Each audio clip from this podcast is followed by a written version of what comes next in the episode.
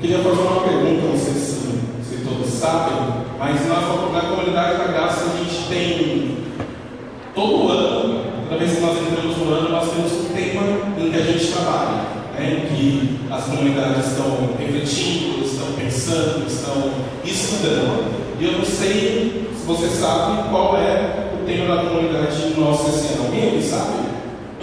Só para ver. A Ellen levantou a mão, se manifestou, mas alguém? Mas aqui vieram.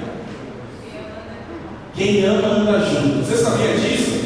Não sabia. Pode ser sincero de falar assim, não sabia que esse era o tema da nossa comunidade. Muitas vezes nós deixamos aqui, né, no fundo, mas nós temos feito em janeiro, fevereiro, fizemos outra série. Mas a partir da semana que vem nós vamos entrar também nesse, nesse assunto, né? Que quem ama anda junto. Quem participa, quem tem relacionamento, anda junto. Você é uma pessoa que está aqui ao seu, junto, veio junto com você? Você ama essa pessoa? Você ama essa pessoa que está sentada aí lado? Talvez você não conheça ela muito bem. Às vezes a gente vem, eu sempre, já sentei do lado de pessoas que não conhecia muito bem. Mas o que o Senhor ensina é que na comunidade do povo nós nos amamos, porque Ele nos amou primeiro. Amém? Então, quando nós amamos as pessoas ao nosso redor, nós andamos juntos, nós temos uma aliança, e, e é um pouco disso que eu queria conversar com vocês nessa manhã. É, antes de nós é, começarmos a conversar aqui, eu queria que você abrisse sua Bíblia em João 17. Nós vamos ler o capítulo inteiro.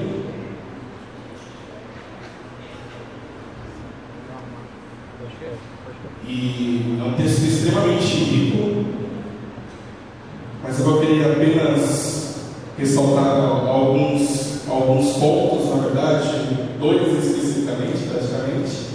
É, eu queria que você, no seu lugar mesmo, baixasse seu, sua cabeça, fechasse seus olhos e pedisse que o Senhor, nessa manhã, trouxesse e traga para nós revelação da Sua palavra, revelação dos seus propósitos, revelação da Sua vontade, da Sua verdade, para que nós não estejamos aqui simplesmente para aprender e ouvir algo simplesmente humano, mas para que a gente revelação real daquilo que Ele tem para as nossas vidas. Amém? Pai, nós pedimos a revelação da Sua palavra nessa manhã. Eu creio profundamente que não será aqui a minha voz, não será aqui aquilo que eu penso, aquilo que eu imagino, mas a minha oração nesse momento é que o Senhor possa falar aos corações, que nós não temos contato com a Tua palavra, nós possamos gerar fé em nosso coração, como o Senhor nos ensina, em que a fé vem pelo ouvir e ouvir a palavra de Deus, Pai. Que o Senhor possa selar essas verdades em nós, e que nós possamos sair daqui transformados pela renovação da nossa mente, através da Sua palavra, em nome de Jesus. Amém. Amém? Você pode pôr aí, Mateus? De novo, João 17. Vai ser, inicialmente vai ser uma leitura um pouquinho maior, mas depois a gente, a gente vai, vai aprender e vai discutir um pouco mais sobre. Disse-lhe Jesus: Depois de dizer isso, Jesus olhou para o céu e orou: Pai, chegou a hora. Glorifica o teu filho, para que teu filho te glorifique. Pois lhe deste autoridade sobre toda a humanidade, para que conceda a vida eterna a todos que lhe deste. E esta é a vida eterna. Dois pontos. Jesus está aqui classificando o que é a vida eterna. Que te conheçam, o único Deus verdadeiro, e a Jesus Cristo, a quem enviaste. Eu te glorifiquei na terra, completando a obra que me deste para fazer. E agora, Pai, glorifica-me junto a ti, com a glória que eu tinha contigo antes que o mundo existisse. Eu revelei o teu nome àqueles que do mundo me deste. Eles eram teus, tu o deste a mim, e eles têm obedecido a tua palavra. Agora eles sabem que tudo o que me deste vem de ti. Pois eu lhes transmiti as palavras que me deste, e eles as aceitaram. Eles reconheceram de fato que vim de ti e creram que me enviaste. Eu rogo por eles, não estou rogando pelo mundo, mas por aqueles que me deste, pois são teus. Tudo que eu tenho é teu, e tudo que tens é meu, e eu tenho sido glorificado por meio deles. Não ficarei mais no mundo, mas eles não ainda, mas eles ainda estão no mundo. E eu vou para ti. Pai santo, protege-os em teu nome, o nome que me deste, para que sejam um, assim como assim como somos um. Enquanto estava com eles, eu os protegi e eu os guardei no nome que me deste. Nenhum deles se perdeu, a não ser aquele que estava destinado à perdição, para que se cumprisse a escritura, se referindo a Judas. Agora vou para ti, mas digo estas coisas enquanto ainda estou no mundo, para que eles tenham a plenitude da minha alegria. Dei-lhes a tua palavra e o mundo os odiou, pois eles não são do mundo, como eu também não sou. Não rogo que os tire do mundo, mas que os protejas do maligno. Eles não são do mundo, como eu também não sou. Santifica-os na verdade, a tua palavra é a verdade. Assim como me enviaste ao mundo, eu os, assim como me enviaste ao mundo, eu os enviei ao mundo. Em favor deles eu me santifico, para que também eles sejam santificados pela verdade. Minha oração não é apenas por eles, rogo também por aqueles que crerão em mim, por meio da mensagem deles. Para que todos sejam um. Pai, como tu és em mim e eu em ti, que eles também estejam em nós, para que o mundo creia que tu me enviaste. Dei-lhes a glória que me deste, para que eles sejam um, assim como nós somos um. Eu neles e tu em mim que eles sejam levados à plenitude da unidade, para que o mundo saiba que tu me enviaste e o amaste como igualmente me amaste. Pai, quero que os que me deste estejam comigo onde eu estou e vejam a minha glória, que me deste porque me amaste antes da criação do mundo. Pai justo, embora o mundo não te conheça, eu te conheço, e esses sabem que me enviaste. Eu os fiz conhecer o teu nome e continuarei a fazê-lo, a fim de que o amor que o amor que tens por mim esteja neles e eu neles esteja. Eu não sei como está na sua Bíblia, mas na maioria das Bíblias esse capítulo, falei que era uma leiturinha um pouco extensa, ele chama a oração sacerdotal de Jesus. Jesus na figura ali de, de Israel, ele significa o, o, o, povo de Israel no, no, Velho, no, Novo Testamento, no Velho Testamento, ele tinha alguma figura como sumo sacerdote que era aquele que intercedia pelo povo, que fazia os sacrifícios. Somente o sumo sacerdote entrava na região do Santo dos Santos, onde ali ele tinha contato, intimidade com Deus e passava esse contato para o povo. Quando Jesus chega, ele é o sumo, se a gente pode dizer, o sumo do sumo. Ele é a, a, a, a, maior, a maior expressão de intimidade com o Pai. E quando ele faz a obra dele, ele, como a Bíblia vai dizer de maneira super simbólica, que ocorreu no templo, o véu se rasga e todos nós temos acesso ao Pai e não, nós não dependemos necessariamente de pessoas que vão intermediar por nós. Nós não dependemos mais de um sumo sacerdote que vai levar as nossas ofertas, que vai levar o nosso sacrifício, que vai levar as nossas orações. Nós temos livre acesso ao Pai. Né? Então, é uma oração é, muito importante para a gente entender o contexto, porque logo depois disso, Jesus se levanta atravessa para uma outra margem e vai para um lugar chamado um jardim do Getsemane. E talvez você já sabe qual que é o fim da história. Jesus vai ficar ali um pouco com os discípulos, logo depois ele é preso, julgado, crucificado e e depois de três dias ele ressurge, é, está com os discípulos e ali momentos esporádicos, depois volta. Essa, esse, essa oração aqui, que ele fala em voz alta, é provavelmente as últimas, algumas das últimas palavras que os discípulos ouviram de Jesus.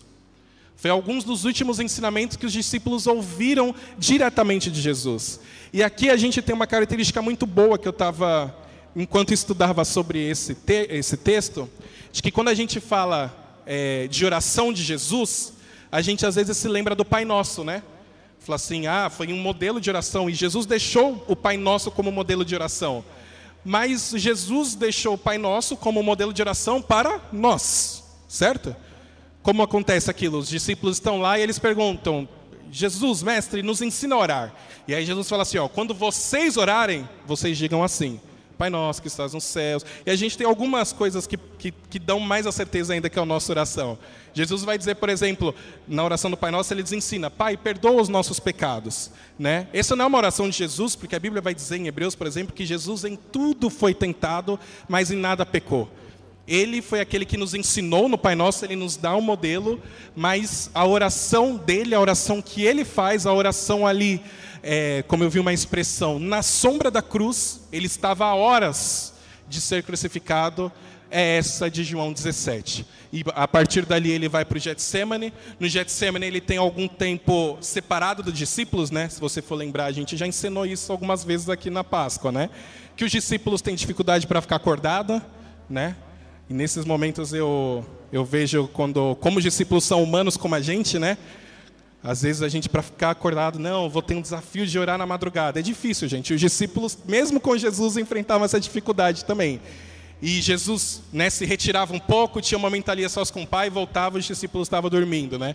Então, uma das últimas palavras e orações que os discípulos ouviram de Jesus é essa de João 17.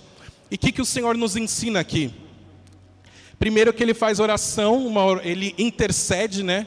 E o que, que é interceder? É bom a gente ter claro algumas coisas na nossa mente, né?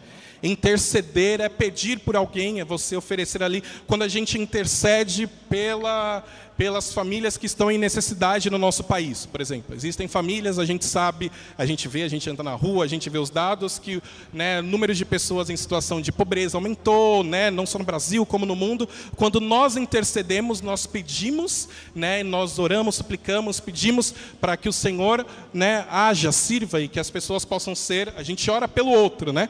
Isso é interceder, eu pedir e orar pelo outro, né? E Jesus ele intercede para três, né? Ele faz uma oração focada para três, para três grupos de pessoas, digamos assim. O primeiro não é um grupo, né? Ele ora primeiro por ele. Até porque ele estava diante de sofrer, né? Diante de ele sabia o que, que ele ia sofrer, que não era somente dor física, né? Não era somente uma questão física, mas também na sua alma, mas também no seu espírito. A Bíblia vai dizer que Jesus se fez pecado por nós. Você já parou para pensar que Deus, que Jesus, como Deus, ele tinha a integralidade da santidade? Em Jesus nunca se viu pecado. E na cruz, não só foi crucificado, não só foi sofreu fisicamente, mas ele se fez pecado por nós. Isso é uma coisa que a gente não pode nem medir. O que é um Deus em sua santidade assumir o pecado da humanidade para servir como um sacrifício. Então, ele tendo noção disso, tendo noção de tudo aquilo que ele haveria de sofrer, ele fala: Pai, chegou a hora. Né? Em outros momentos na Bíblia, é, é, tem um momento lá que o, os irmãos de Jesus eles querem que Jesus vá para Jerusalém, faça alguma coisa. Jesus fala assim: Olha, não, eu não vou porque não chegou minha hora ainda. É, em outros momentos ele fala assim: Ó, vai chegar a hora em que eu não vou estar mais com vocês. Vai chegar o momento, mas nessa oração Jesus começa: Pai, chegou a hora, né? Talvez relembrando tudo aquilo que ele, imaginando tudo aquilo que haveria passar, né? Ele ora por ele, fala, glorifica-me a mim, né? E ele intercede para passar por esse momento, assim como ele vai fazer no Getsemane. É uma oração de entrega, é uma oração de rendição, entendendo que ele estava fazendo tudo isso em amor, tudo isso em sacrifício, e porque ele queria nos comprar com seu sangue, como a palavra de Deus diz, né? Então, num primeiro momento, mais especificamente para a gente ser claro, do verso 1 ao verso 8. E lá no final também, ele termina ali falando sobre ele, ele ora e ele faz ali um momento para a obra e para tudo aquilo que acontecer na vida dele. Isso é uma lição importante também. Às vezes a gente ora muito né, pelos outros. Você ora pela sua. Fala, Senhor, eu vou. Essa semana tem algo difícil, né? Eu estou passando no meu trabalho, na minha família, vai acontecer alguma coisa, né? O Senhor nos ensina que a gente deve orar para a gente mesmo. A gente às vezes pede para os outros, né, também. Nossa, olha por mim ali, amigo, né? Fala para a esposa, fala para o amigo, né? Ora por mim. Mas o Senhor nos ensina assim também. Senhor, ele, ele intercedia, ele entendia que ele precisava se render naquele momento e que quando chegasse a hora ele precisava da força de Deus, porque senão ele não ia conseguir. E em segundo momento, ele ora pelos discípulos que estavam com ele ali, né? É, por aqueles que viveram juntamente com ele ali na terra, que caminharam juntamente com ele, que ouviram as suas pregações, que viram as suas ministrações, os seus sermões, e ele ora por essas pessoas. E ele vai pedir, ele fala: Senhor, eu oro por eles, porque eles estão no mundo, e aquilo que eu plantei neles, muitas vezes eles vão ser odiados pelo sistema do mundo, porque né, eu ofereci ao Senhor, eu ofereci a eles o que o Senhor me ensinou, e ele intercede, pede que eles sejam um também, já passa por lá, é, e intercede pela vida dos discípulos que estavam com ele. E aí tem um outro caso, tem um outro grupo de pessoas, o terceiro, que a gente começa a se enquadrar que somos basicamente nós, né? Nós e todos aqueles que vieram até nós, que são aqueles que haveriam de crer, né? São aqueles que haveriam de conhecer através dos discípulos que caminharam com ele, é aqueles que haveriam de crer e é basicamente o que o Senhor fala, né? E o que o Senhor intercede é para que eles sejam, para que nós sejamos um, né? E eu queria ressaltar dentre essa oração deles, pode colocar o verso 2 aí, Mateus? É, é e por isso eu, eu, fiz questão de falar sobre o quão profunda é esse, esse capítulo, porque eu não tenho pretensão alguma de esgotar esse assunto com você. A gente vai falar de uma parcela extremamente pequena da riqueza, que é isso, porque tem, tem muita coisa, e você começa, eu comecei a ler, você vê para tanta coisa que você pode ir, mas a gente vai fazer um recorte aqui, vai falar de uma coisa que, que eu acho que faz sentido para os nossos dias e uma realidade da nossa comunidade. É, Jesus vai dizer assim: Pois lhe deste sobre a humanidade, pois deste autoridade sobre toda a humanidade, para que conceda a vida eterna a todos o que lhe deste. Próximo. Eu lembrar. E esta é a vida eterna, que te conheçam, o único Deus e verdadeiro, e a Jesus a quem enviaste. O Senhor tem um propósito para as nossas vidas, amém? Você quer dessa forma? Que você não está aqui simplesmente porque eu aprendi, André, que eu tenho que vir na igreja, que domingo eu não tenho, sei lá, eu tenho o hábito de vir para a igreja e eu venho. Não é sobre isso. A gente não canta simplesmente porque está tocando uma música e a gente faz. A gente não oferece oferta, a gente não abraça o nosso irmão porque nos pedem, mas porque o Senhor veio estabelecer conosco um relacionamento. E quando a gente entende e compreende disso, talvez a nossa perspectiva de mundo e de vida cristã mude. Eu demorei um tempo para entender que o Senhor não esperava simplesmente de mim que eu viesse para a igreja e que frequentasse uma célula. O Senhor queria ter relacionamento comigo. O Senhor queria ser um amigo meu. Aliás, esse era o propósito desde o Éden. Quando o Senhor cria, Ele já cria o ser humano diferente de todas as, de todas as outras criações, né? Então Ele com a palavra falou, haja luz, né? Separe-se o firmamento, os animais e tudo mais. Com o homem, o Senhor é aquele que pega do pó, que pega da lama, que faz com a própria mão, que sopra o fôlego de vida. Depois disso, ele também, da mesma forma, né, homem e mulher, eles criam, e a Bíblia diz que né, quando, o, quando, Adão e, quando Adão e Eva pecam, eles viram, né, perceberam que Jesus, quando, quando Deus passava né, no jardim para ter comunhão com eles na viração do dia, era um propósito desde a, desde a fundação do mundo. Era que nós tivéssemos intimidade, relacionamento e conhecêssemos Ele. Que nós desfrutássemos de relacionamento. Esse é o propósito de Deus para as nossas vidas, é aquilo que Ele tem para nós. É... E aí, eu dei uma olhadinha, eu tenho um, uma ferramenta que no meu celular, nisso que a tecnologia nos ajuda, que contém um, na Bíblia que eu tenho em aplicativo, ele contém um dicionário. É, como você né, talvez saiba, o Novo Testamento ele foi escrito em grego, então tem um dicionáriozinho ali que ajuda a entender um pouco do que serve aquela palavra. É claro que a gente sabe no nosso dia de hoje, mas é interessante às vezes a gente olhar com a, com a perspectiva da época, né? E conhecer esse, esse, esse verbo que está isso, para que a vida eterna é esta, que te conheçam a ti, Deus único e verdadeiro, e a Jesus Cristo a quem enviaste, é uma palavra que, em grego, obviamente que não tem nenhuma pretensão em falar em, com algum sotaque, algum, alguma coisa, mas chama ginosco, com G mesmo e com K. O que, que, que é ginóstico? Ginóstico é uma, além de fala sobre relacionamento, fala sobre quando você conhece alguém, mas ele é usado como uma expressão judaica para relacionamento de marido e mulher, por exemplo, que é um tipo de relacionamento íntimo, próximo, né?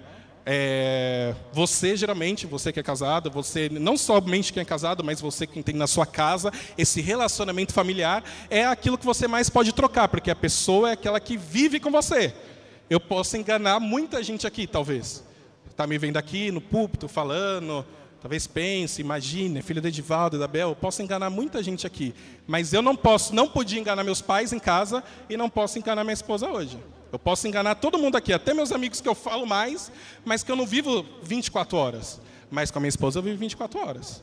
Se ela pegar aqui e falar, Ih, tudo que ele está falando aí em cima é tudo, ele não faz nada disso. Ela é a pessoa que pode falar isso, porque é quem desfruta do maior nível de intimidade comigo. E é isso que o Senhor tem para a gente. Eu estava me lembrando, até para citar esse exemplo, não é o tipo de conhecimento, até conversei com a Thalita lá em casa, né? Perguntei, Thalita, quem foi uma pessoa famosa que você conheceu, que você cruzou na vida? E ela lembrou que uma vez ela foi no SBT e ela conheceu o Silvio Santos. Conheceu não, ela estava do lado do Silvio Santos. Do Silvio Santos. Ela conheceu, e, e por isso que eu queria ressaltar isso, que é muito diferente. Ela conheceu o Silvio Santos, ela viu o Silvio Santos lá no, no, programa dele, lá no estúdio dele e tudo mais. Depois vocês esperem para ela contar essa história que é muito boa. Mas isso não é aquilo que o Senhor tem para nós, não é isso que Ele sonha conosco, não é o que eu conhecer de... É como o Jó vai dizer, né? Antes eu conhecia de ouvir falar. Né? Em algum momento a gente conheceu Deus de ouvir falar, porque alguém contou para a gente.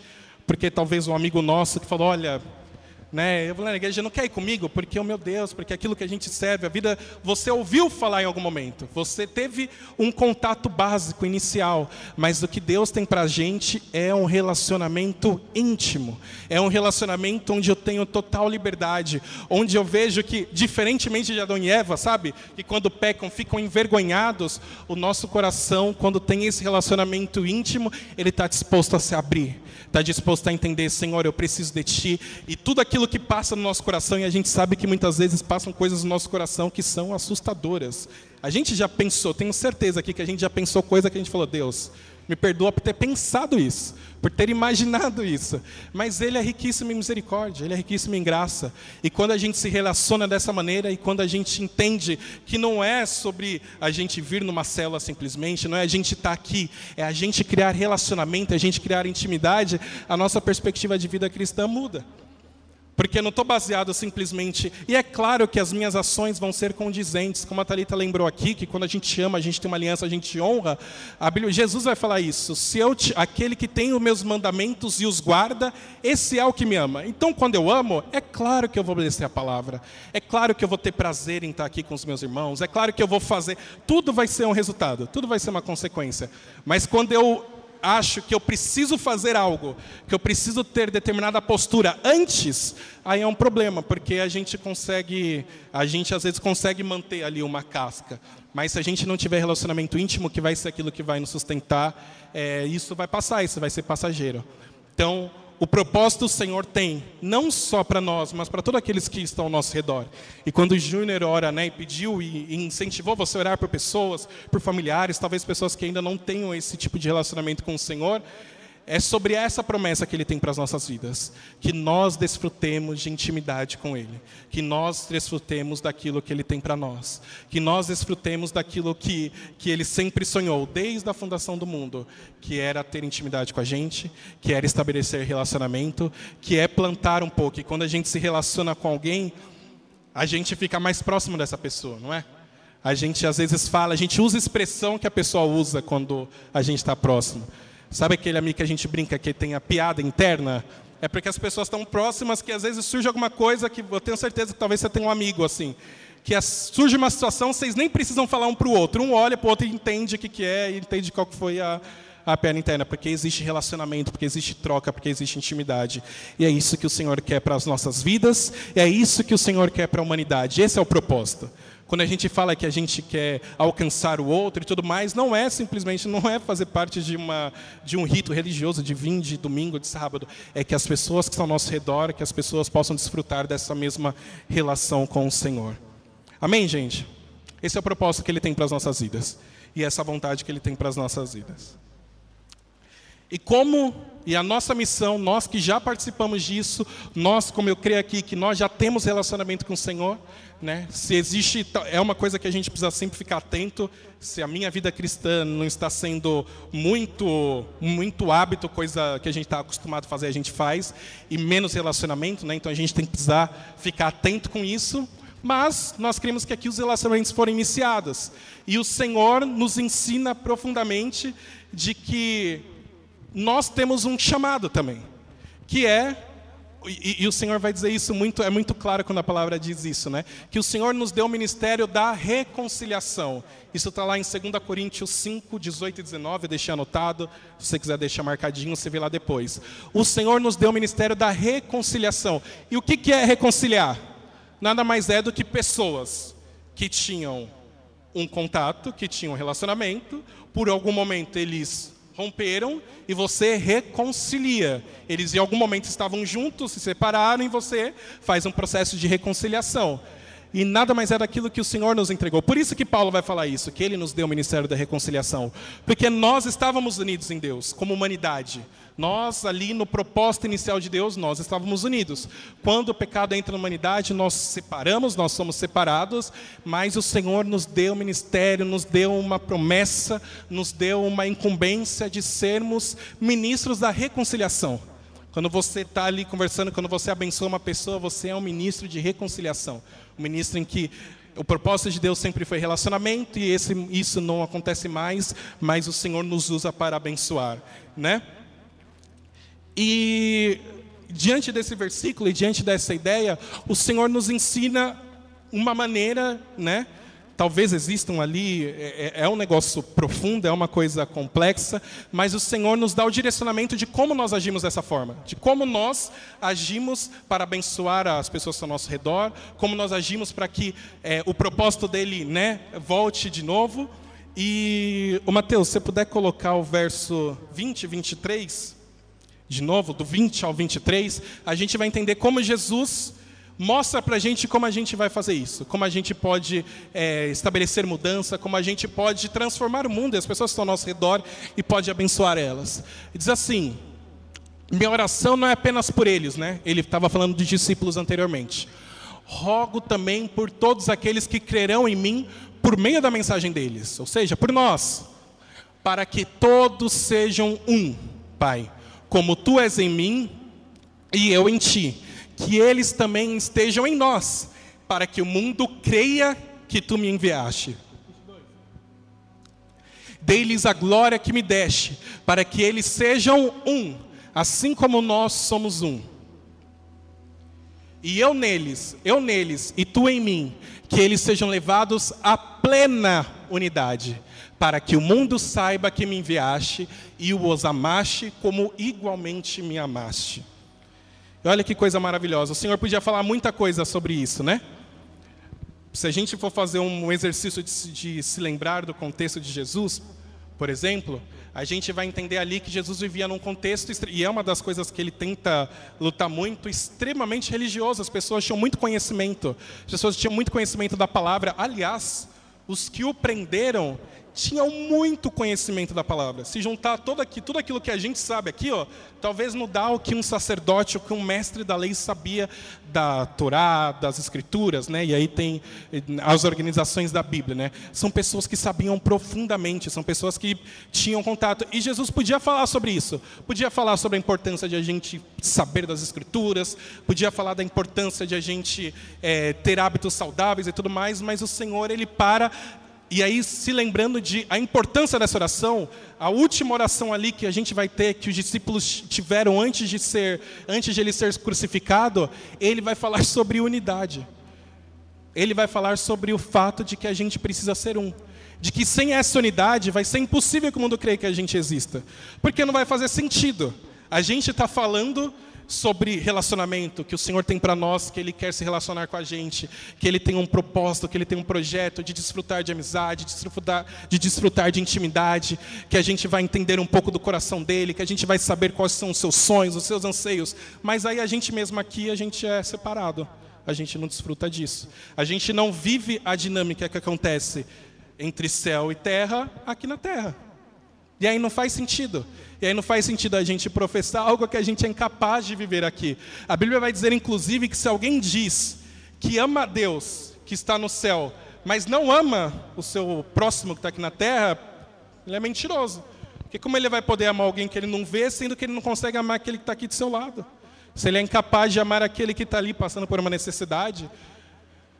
E aí a gente entende, por exemplo, quando Jesus usa a, palavra, a parábola do bom samaritano que um homem que foi, ele fala, ah, existe um homem que foi assaltado, foi espancado e estava lá na rua jogado.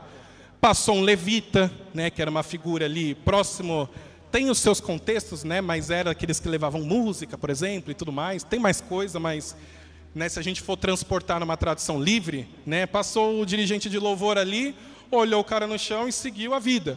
Né, passou o pastor, o mestre lá e nem ligou para a pessoa que estava lá. Aí passou um samaritano, que os judeus achavam que era uma das piores tipos de classe de pessoas. Né? É, com a mulher samaritana a gente aprende um pouco dessa ideia. E é esse cara que ajuda. E o Senhor está dizendo, cara, não adianta nada, você está ali, você louva a Deus, você vai no púlpito, você sobe, você fala isso, você vai na cela e tudo mais, mas você não está atento a quem está do seu lado, a quem está ali na sua. Porque a gente é concentrado na nossa vida espiritual, não, porque a minha vida espiritual, André, não, porque a nossa vida espiritual caminha junto com a nossa vida aqui natural. A nossa vida espiritual caminha junto com aquilo que a gente está vivendo aqui. Então não faz sentido eu falar sobre relacionamento e eu ser incapaz de desfrutar de relacionamento de unidade e comunhão com quem está aqui do meu lado, com quem está aqui vivendo essa vida juntamente com comigo, com quem está aqui servindo, com as pessoas que estão aqui, que servem aqui a gente juntamente. A gente está nos jovens, né? temos atividades no MAG, a gente está aqui no culto e tudo mais. E aí eu falar sobre isso e não poder desfrutar não faz sentido. Então, o Senhor ensina para a gente que a gente, que o mundo crê, que o mundo entende o nosso papel, que o mundo compreende, que o mundo tem revelação de que nós somos, não é necessariamente quando a gente posta um versículo bonito na internet. Não é necessariamente quando a gente caminha com a nossa Bíblia debaixo do braço, mas quando a gente vive unidade, mas quando a gente entende que o próximo é extremamente importante. A Bíblia vai dizer em outros momentos que a gente deve considerar o outro superior a nós mesmos. Que a gente deve olhar para a pessoa que do nosso lado falar, nossa, essa pessoa é muito boa, né? essa pessoa merece tudo isso, essa pessoa merece a minha comunhão, merece minha unidade. E é dessa maneira que a gente pode abençoar as pessoas ao nosso redor. Amém? E a gente tem um exemplo muito claro disso. E aí eu queria lembrar com você. Mateus, você põe aí para mim Atos 2,42? Acho que estava muito fresco para a igreja ali, né? Sobre, essa, sobre esse propósito Senhor, como a gente abençoa a vida das pessoas. E a igreja, e ali o início da igreja, registrado em Atos, traz algumas coisas, né? Então, se a gente for fazer uma recapitulação, a Bíblia diz que, os, que as pessoas ali, né, os discípulos, as, os apóstolos, aqueles que creram, os familiares de Jesus, eles ficavam sempre juntos. Né? Eles oravam juntos, eles permaneciam juntos, cantavam juntos, eles são batizados no Espírito Santo juntos, quando está todo mundo numa casa. E aí chega no, em ápice de algumas, é, de uma realidade lá, que o Lucas, né, que quem escreveu Atos, diz assim: olha, olha como as pessoas andavam. Né? Os discípulos de Jesus, todo mundo, se dedicavam ao ensino dos apóstolos e, ao e à comunhão, ao partir do pão e às orações. Mais um, Mateus. Todos estavam cheios de temor, e muitas maravilhas e sinais eram feitos pelos apóstolos. Próximo, até o 47. Os que criam mantinham-se unidos e tinham tudo em comum. Vendendo as suas propriedades em bem, distribuíam, distribuíam a cada um conforme a sua necessidade todos os dias continuavam a reunir-se no pátio do templo. Partiam pão de casa em casa e juntos participavam das refeições, com alegria e sinceridade de coração. 47. Louvando a Deus, entendo a simpatia de todo o povo, e o Senhor lhes acrescentava diariamente os que os que iam sendo salvos.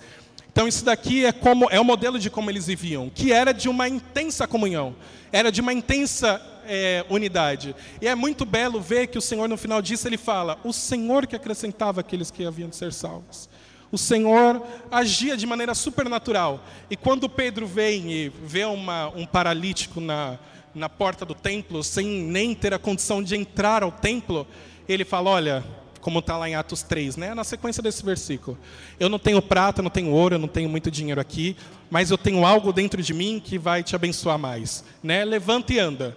E acontece como ele, esse versículo mesmo vai dizer, né, que os sinais aconteciam e essa pessoa é curada e aí as pessoas ficam maravilhadas. Pedro prega e aí 3 mil pessoas são convertidas e há uns números que você fala, meu, não faz, cara, 3 mil pessoas. Eu não consigo imaginar a voz de Pedro para tipo pregar para uma quantidade de pessoas e que 3 mil se batizaram em seguida.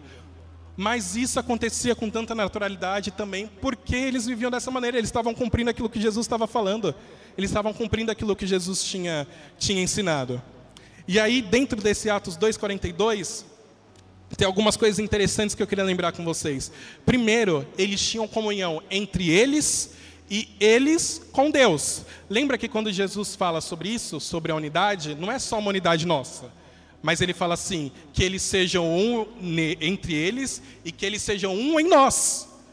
A nosso relacionamento também ele é vertical e horizontal. Nós somos um com uns com os outros, mas também é promessa do Senhor como relacionamento que seja a gente que a gente seja um nele.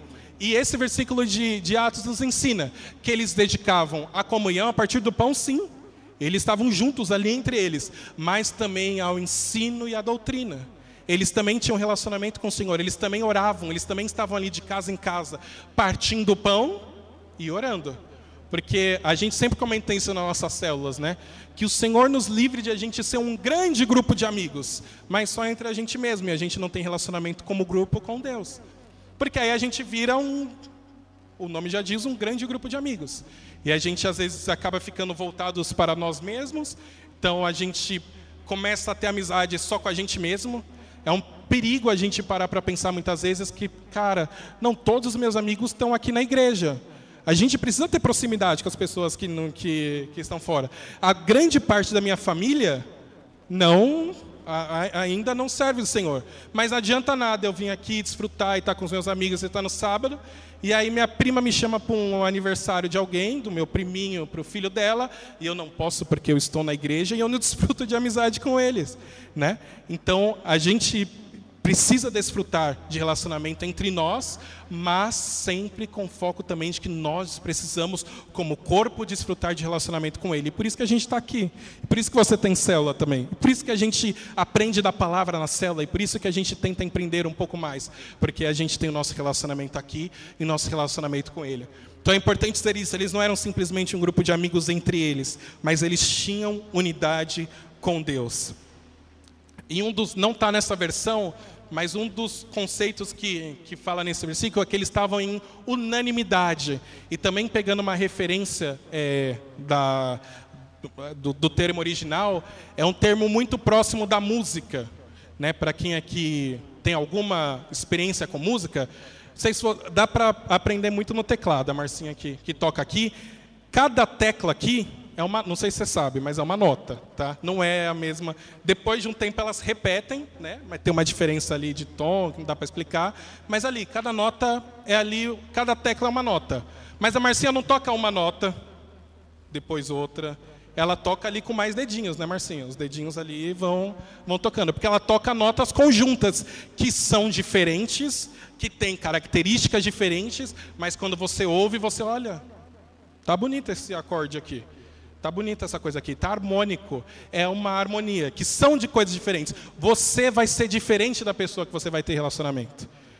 Pra, você sabe se é, é diferente do seu amigo, você é diferente do seu marido, você é diferente da sua esposa, você é diferente dos seus filhos. Unidade não é sobre a gente ser igual, ser o mesmo tipo de pessoa, ter as mesmas opiniões, as mesmas posições, os mesmos gostos. Não é sobre isso. Mas a gente encontrar harmonia, encontrar relacionamento, encontrar vida nas diferenças. Nas diferenças. Então, todo esse contexto está também registrado ali. Uma coisa muito bela também, ele fala sobre singeleza de coração, a Bíblia vai falar, que é simplicidade. As pessoas ali tinham um relacionamento simples, tinham uma relação que era muito direta, muito simples, sem estar preocupado com títulos, com condições, com posses a, no, a, relação era simples. Eu não preciso de muito motivo para. Não, só vou ser amigo de Fulano se Fulano gostar disso, se Fulano ter tal coisa, tiver tal carro, tiver. Não. Eu sou o simples fato de o Senhor me ensinar a ser um com essa pessoa é um motivo suficiente para ter relacionamento com ela. Eles tinham singeleza, simplicidade nas suas relações. E olha que beleza, eles tinham a simpatia do povo. As pessoas olhavam para eles não como a gente brinca, né? Não como ah, simplesmente o crente chato. As pessoas gostavam deles. As pessoas tinham, olhavam ali e encaravam como um grupo de pessoas que era positivo. Você já parou para pensar uma coisa que a gente sempre conversa aqui, a gente falou com o Leandro e tal. Como será que as pessoas aqui ao nosso redor, nossos vizinhos daqui, aqui tem bastante casa, aqui que está no, no fundo, né, o pessoal aqui da rua, como eles, o pessoal do bairro, como será que eles nos veem? Será que vem como grupo de pessoas legal? Que olha, oferece, que presta assistência, que é um, tipo, grupo de pessoas educado, que né, a gente, em nome de Jesus, a gente respeita as vagas de estacionamento, a gente respeita mesmo. Que dificilmente tem aviso aqui para alguém retirar o carro.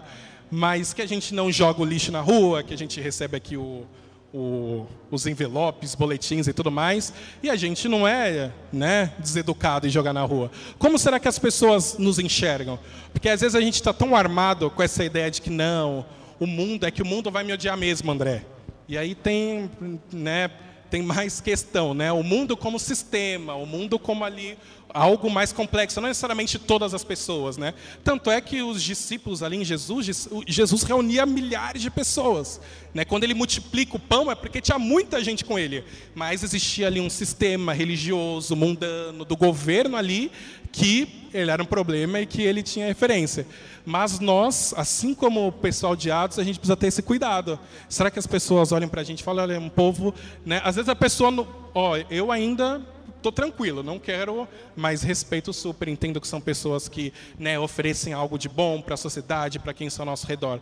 Essas pessoas tinham a simpatia do povo. Por isso que quando Pedro ia, aí Pedro fazia um milagre, professava a palavra, cara, claro que as pessoas iam ter a revelação, porque eles já tinham a simpatia, eles já tinham um conhecimento, uma experiência com essas pessoas. E outro, outro exemplo, Atos 4,32, Mateus. E é muito bom que Lucas vem reforçar isso. Dois capítulos depois, ele vem falar sobre isso. Ele fala assim: da multidão dos que creram, um meramente e um coração, e ninguém considerava unicamente suas coisas. É, unicamente sua coisa alguma que possuísse, mas compartilhavam tudo o que tinham. Põe o 33, só para ver se ainda. Não, tudo bem. O 32 da multidão, das pessoas diferentes. Multidão tem muita gente diferente, com história diferente, com família diferente, mas diante dessa diversidade de pessoas, uma era a mente e um coração. Um era o propósito, um era o foco. E é assim que o Senhor nos ensina. Da mesma forma que ele fala sobre o corpo, que Paulo vai falar sobre o corpo, que nós somos o corpo de Cristo, e aí tem pé, tem mão, tem órgão interno, tem olho. O corpo é completamente diferente mas o corpo caminha para o mesmo propósito, que é o bem-estar do próprio corpo, né? Então, essa é a realidade do Senhor. Na, na diversidade, na multidão, um meramente um é o coração. E eles eram tão um, né, tão próximos, que nem inclusive as suas, as, as suas posses, eles entendiam que não era somente deles. Eles entendiam que o Senhor, aquilo que o Senhor oferecia para eles, aquilo que eles tinham condição de ter, também era um instrumento para abençoar outra pessoa. Né? Então eles entendiam que quando eles falavam assim, Deus, ele via alguém em necessidade, ele entendia que, cara, eu posso orar, né? eu posso, mas eu também posso oferecer ajuda. Isso também é um ensinamento da Bíblia, que se a gente vê alguém pede ajuda para a gente, e a gente fala assim, a gente tendo condição de dar, e a gente fala assim, olha, vai lá que Deus vai te abençoar, isso não é o correto. E está na Bíblia. Né? Eles entendiam que não era só ali, não, Deus, abençoa ali, Deus, dá. Eles entendiam que aquilo que eles tinham não era única e exclusivamente deles, mas que também podia servir as pessoas. E isso é uma coisa que a gente, às vezes, no nosso mundo é tão distante, né? É claro que a gente tem medo, tem pessoa que a gente acha que é, pode se aproveitar, tem tanto contexto, mas eles viviam numa intensa unidade que até essa condição, que às vezes é tão difícil, né? A gente falar sobre isso, de doação, de falar, às vezes, fica até meio assim de falar, mas é princípio bíblico, é princípio de a gente entender que aquilo que Deus deu para a gente não é única e exclusivamente para mim. O emprego que o Senhor deu a condição de ter e me capacita para ter lá, o salário que eu recebo não é único e exclusivamente para eu, para a Thalita e para a gente viver daquilo. Eu preciso ter a consciência plena que é para ajudar outras pessoas também.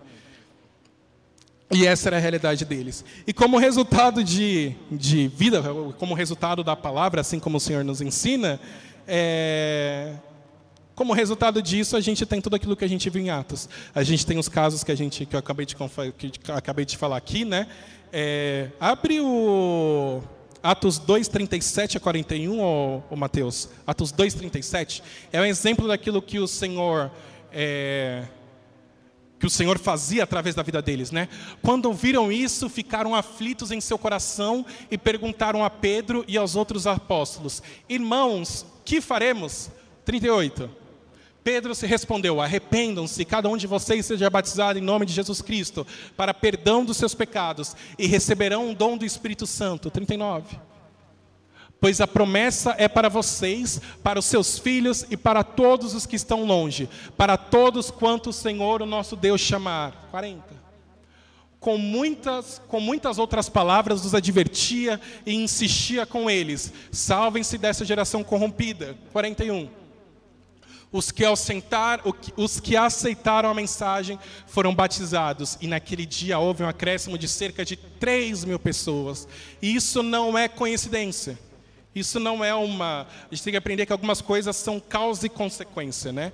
É claro que Pedro precisava ser cheio do Espírito Santo, é claro que Pedro ali sabia, tinha autoridade, intimidade, mas a vida do corpo não só das pessoas, porque é muito claro isso que não é só na figura dos apóstolos.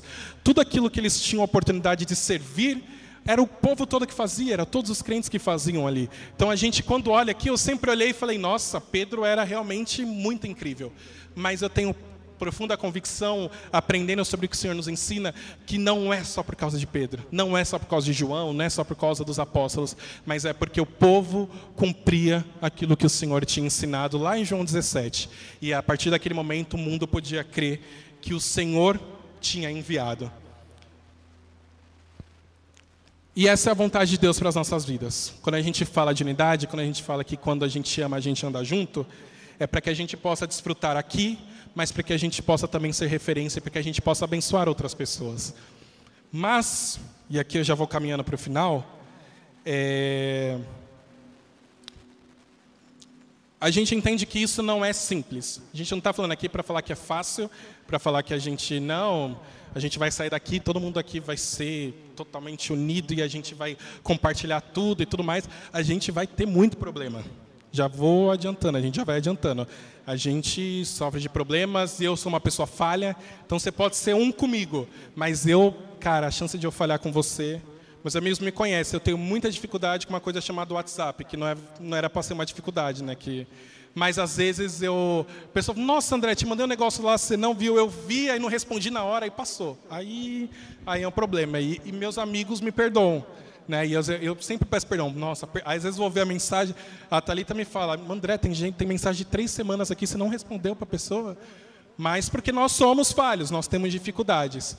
Mas em Efésios 4, 1 ao 6, pessoal da música, pode subir.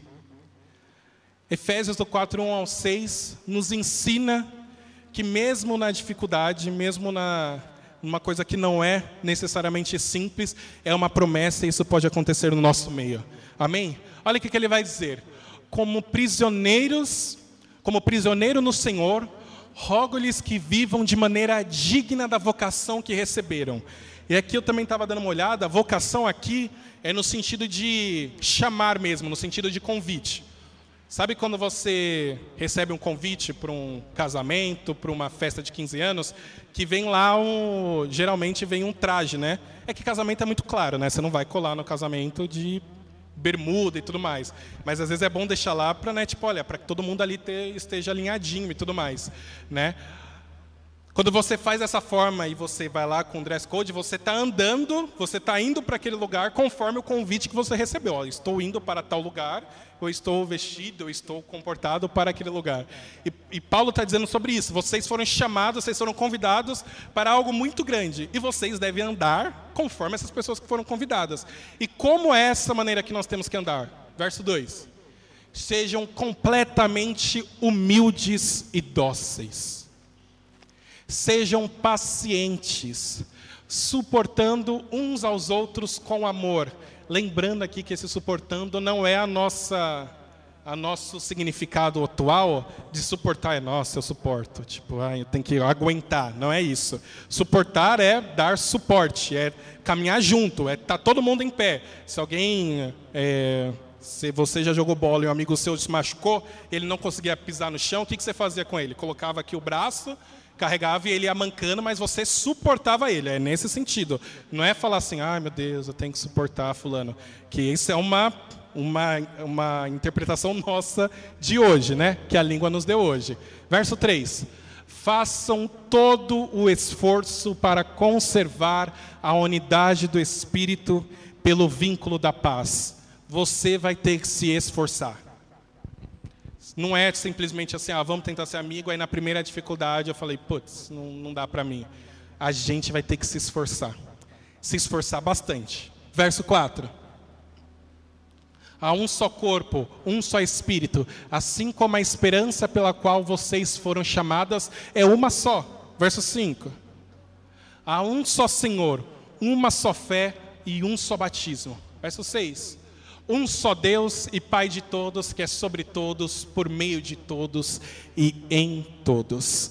Mas para a gente viver essa unidade, para a gente viver essa realidade, a gente vai precisar trabalhar a gente vai precisar se dedicar. A gente vai precisar ser humilde, como vai dizer ali no verso, nos primeiros versos que a gente vai ler.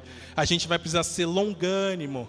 Lembra dessa do fruto do espírito, que é a longanimidade? Não é só uma paciência, é uma paciência longa, é uma paciência perene. Inclusive, eu estava lendo também um dos significados disso. É, longanimidade é você demorar para condenar pecados. Então, tipo assim, aquela pessoa que, que erra a mesma coisa com você, mas você é longâmino. Você vai lá e olha, porque Jesus ensinou, os discípulos uma vez perguntou, né, quiseram dar uma pegadinha lá, ah, mas quantas vezes eu tenho que perdoar, Deus? Quantas vezes eu preciso perdoar? Porque às vezes fica chato, a pessoa errou comigo numa coisa. Aí, fala, não, beleza, tá tudo bem. Passou na outra semana, ele errou na mesma coisa, os discípulos falaram, Deus, não é possível. Aí Jesus falou assim, todo mundo vai lembrar da continha, né? 40 vezes 7.